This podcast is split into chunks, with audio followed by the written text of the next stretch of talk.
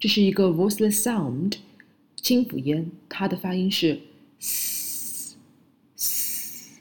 这个发音技巧呢，是你的上下牙齿接近于合拢闭合，并且呢，舌端是要靠近牙龈，但是不要贴住牙龈。发音的时候，声带也是不震动的，发的是 s s。下面咱们一起朗读一下关于 s 音标的单词：sit、ski、sky。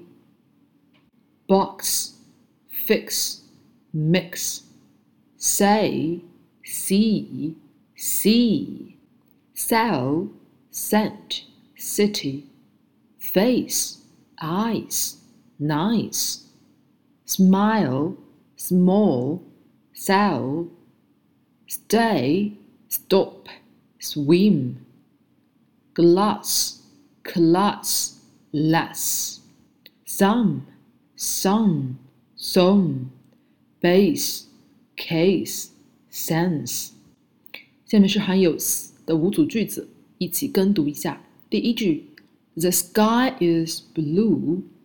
第二句，Don't sit on the box。第三句，Please keep smiling。第四句，There are some sounds。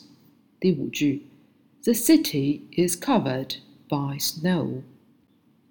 S 的同音词，it it sew so sea see some some sell sell cent sent some sum sing sing mist missed past past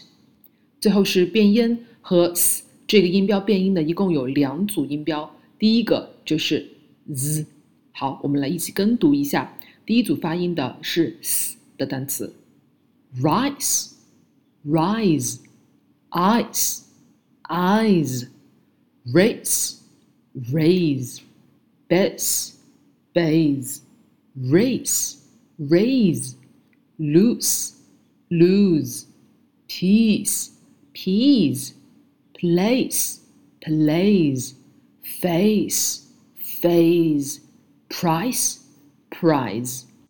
第二组是 s 和清辅音需要咬实的这个 s 的一个组变音，我们来一起跟读下面的单词。第一个发音的也是 s 的单词：sing, thing, bus, bath, pass, path。 Thank, thank, sing, thing, sink, think, some, thumb。